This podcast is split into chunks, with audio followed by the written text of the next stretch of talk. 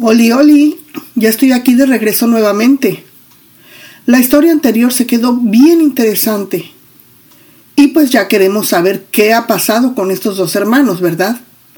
Queremos saber qué pasó con Jacob y si será que Esaú logra llevar a cabo su venganza. Bueno, nos quedamos en que Jacob tiene que huir de la casa de sus padres por consejo de su mamá y se dirige hacia la casa de su abuelo. A la caída del sol llega a un buen lugar para acampar y se queda ahí a pasar la noche. Jacob encuentra una piedra donde reposar su cabeza y se acuesta a dormir. Mientras duerme, sueña con una escalera que va desde la tierra hasta el cielo y ve a los ángeles de Dios que suben y bajan por ella. En la parte superior de la escalera ve a Dios hablándole. Yo soy el Dios de tu abuelo Abraham y Dios de tu padre Isaac. La tierra en la que estás acostado te pertenece. Te la entrego a ti y a tu descendencia. Tus descendientes serán tan numerosos como el polvo de la tierra. Se esparcirán en todas las direcciones y todas las familias de la tierra serán bendecidas a través de ti. Yo estoy contigo y te protegeré donde quiera que vayas. Algún día te traeré de regreso a esta tierra.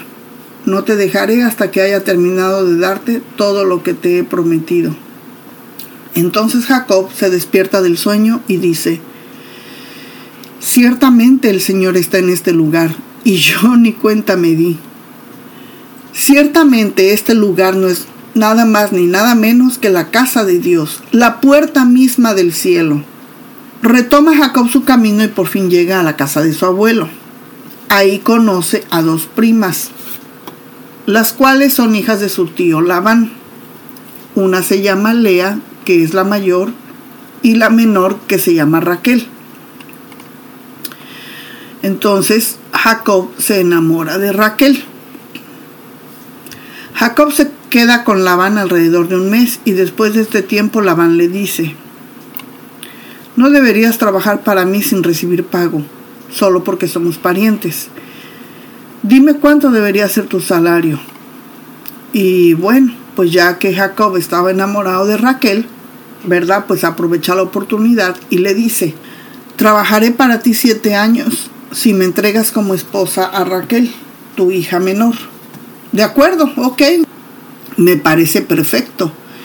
Prefiero entregártela a ti que a cualquier otro. Quédate y trabaja para mí. Así que Jacob trabaja siete años para obtener a Raquel. Pero su amor por ella era tan fuerte que le parecieron unos días. Finalmente llega el momento de, pues del bodorrio, ¿verdad? De casarse. Y le dice a Labán, He cumplido mi parte del acuerdo. Ahora entrégame a Raquel para casarme con ella. Labán hace un fiestón, no, invita a toda la gente. Y bueno, pues se llega la hora de que los novios digan la famosa frase, al fin solos. Pues ya se llega el momento, ¿verdad?, en que están en, en la habitación, van a tener su, su, su relación, su encuentro todo el cuarto está oscuro, la novia pues con la cara tapada, no, no se deja ver.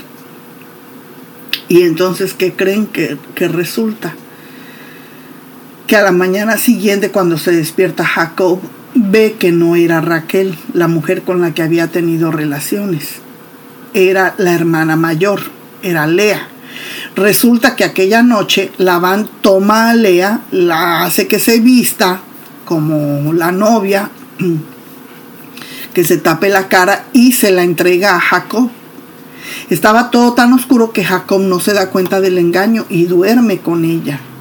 Entonces cuando ya Jacob se despierta y ve que no es Raquel, pues el hombre se pone que le dieron gato por liebre y le dice, ¿qué me has hecho? Le dice a su tío, he trabajado siete años por Raquel, ¿por qué me has engañado? Mira, mira, muchachito, le dice Labán, aquí no es nuestra costumbre casar a la hija menor antes que a la mayor. Y antes que Jacob se enfureciera más, Labán le dice, pero espera hasta que termine la semana nupcial y entonces te daré también a Raquel, siempre y cuando prometas trabajar para mí otros siete años. Así que Jacob, ¿verdad? Pues ya había, pues ahora sí que ya había tenido las relaciones con, con Lea. No le queda más que aceptar el trato y pues decide trabajar siete años más por Raquel. Una semana después de casarse con Lea, Labán le entrega también a Raquel. Pasan los días y la diferencia que Jacob hacía entre Lea y Raquel era tremenda. Cuando Dios ve que Lea no es amada, le concede tener hijos. Raquel, en cambio, no podía concebir. Lea queda embarazada y da a luz un hijo a quien llaman Rubén. Al poco tiempo vuelve a quedar embarazada y da a luz otro hijo a quien llama Simeón. Queda embarazada otra vez, por tercera vez, y da a luz a otro hijo al que llaman Leví. Una vez más Lea queda embarazada y da a luz otro hijo a quien llama Judá. Estos son hijos de Lea.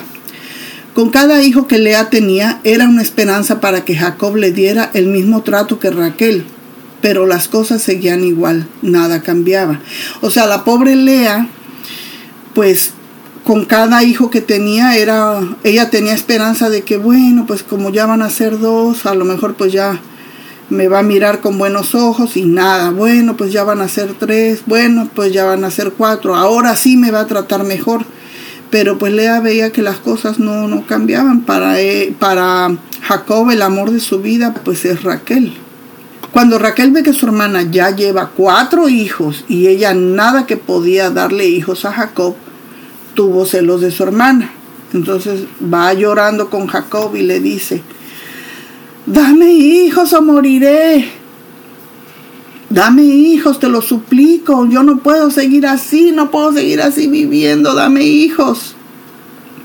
Pero pues Jacob se pone furioso porque pues no es algo que dependa de él. Se molesta con ella por su actitud como si fuera la culpa de Jacob, y le dice, ¿qué te pasa? ¿Acaso yo soy Dios? Él es el que no te ha permitido tener hijos. Entonces Raquel le dice, toma a mi sierva Bilja y duerme con ella. Ella dará a luz hijos por mí y a través de ella yo también podré tener una familia.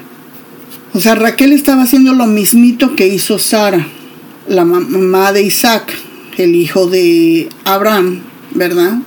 Quien en su desesperación por darle hijos a su esposo decide entregarle a su sierva para tener hijos por medio de ella. Que Sara le da a su sierva Agar para que, porque como ella no podía tener hijos, pensaban que el hijo de la promesa iba a venir por medio de, su sierva, acostándose con, con Abraham. Entonces Raquel hace el, comete el mismito error que cometió Sara, quien en su desesperación por darle hijos a su esposo decide entregarle a su sierva para tener hijos por medio de ella. Y de esa mala decisión pues es el conflicto que hasta el día de hoy hay con el pueblo de Israel. Entonces Raquel entrega a su sierva como esposa para Jacob. Él duerme con ella, o sea, con la sierva, queda embarazada y le da a Jacob un hijo, el número 5.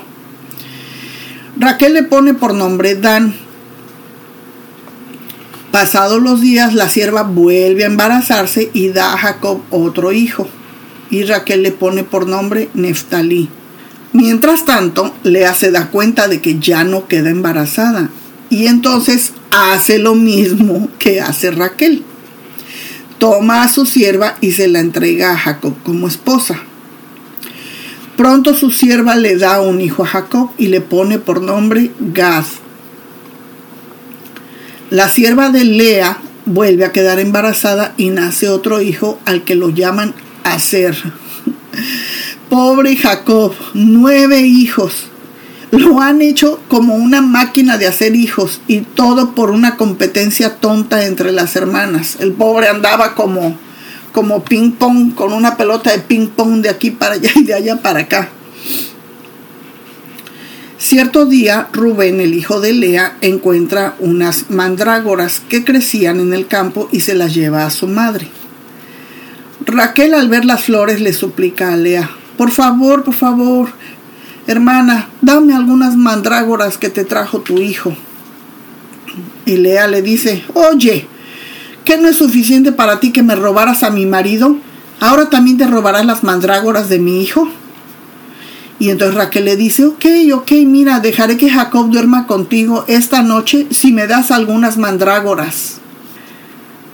Y entonces, pues, al atardecer, cuando Jacob regresa del campo, Lea le sale al encuentro y le dice, mira, mi hijo, pues tienes que venir a dormir conmigo esta noche. Pagué por ti con algunas mandrágoras. Imagínense nada más. Hace tiempo Jacob compró una primogenitura con un plato de lentejas y ahora él está siendo vendido por unas mandrágoras, fíjense nada más. Y entonces pues a Jacob pues muy obedientemente, ¿verdad? Él se va y duerme con Lea. Y entonces, ¿qué creen que pasa? Pues que Lea vuelve a quedar embarazada. Ella le pone por nombre Isaacar Pasan los días y Lea vuelve a quedar embarazada y da a luz otro hijo al que le pone por nombre Zabulón. Más adelante ella da a luz otra criatura, pero esta vez es una niña y le pone por nombre Dina. Días después, Dios se acuerda de la dificultad de Raquel y contesta sus oraciones permitiéndole tener hijos. Raquel al fin queda embarazada. ¡Ay, qué gusto! ¡Oh, my God! Es lo mejor que le podía haber pasado. Y ella dice, por fin Dios ha quitado mi deshonra y le pone por nombre al niño José. Pasados los años suceden muchas cosas en la vida de Isaac. Raquel vuelve a quedar embarazada, pero a la hora del parto pues tiene muchísimas complicaciones resultando en la muerte de Raquel. Raquel no aguanta el parto y muere. Pero antes de morir alcanza a ponerle nombre a su hijo y lo llama Benjamín. Benjamín y José pues son los únicos hijos que tiene Jacob con la mujer que realmente ama. Entonces por ser los hijos de la mujer que realmente ama es a los que más quiere. Y entonces de aquí se desprende una historia bien bonita, una maravillosa historia que otro día les contaré. La moraleja de esta historia es que debemos tratar a los demás como queremos que nos traten a nosotros. Jacob, acostumbrado a engañar, fue engañado. ¿Y de qué manera? Y este juego de te engaño, me engañas, no termina aquí. El pobre sigue siendo víctima de engaños, aún por parte de sus hijos. La cosa aquí se pone todavía más buena. Pero espero no te pierdas la continuación de esta historia. Y espero como siempre que haya sido de bendición para tu vida. Nos vemos en la próxima. Bye.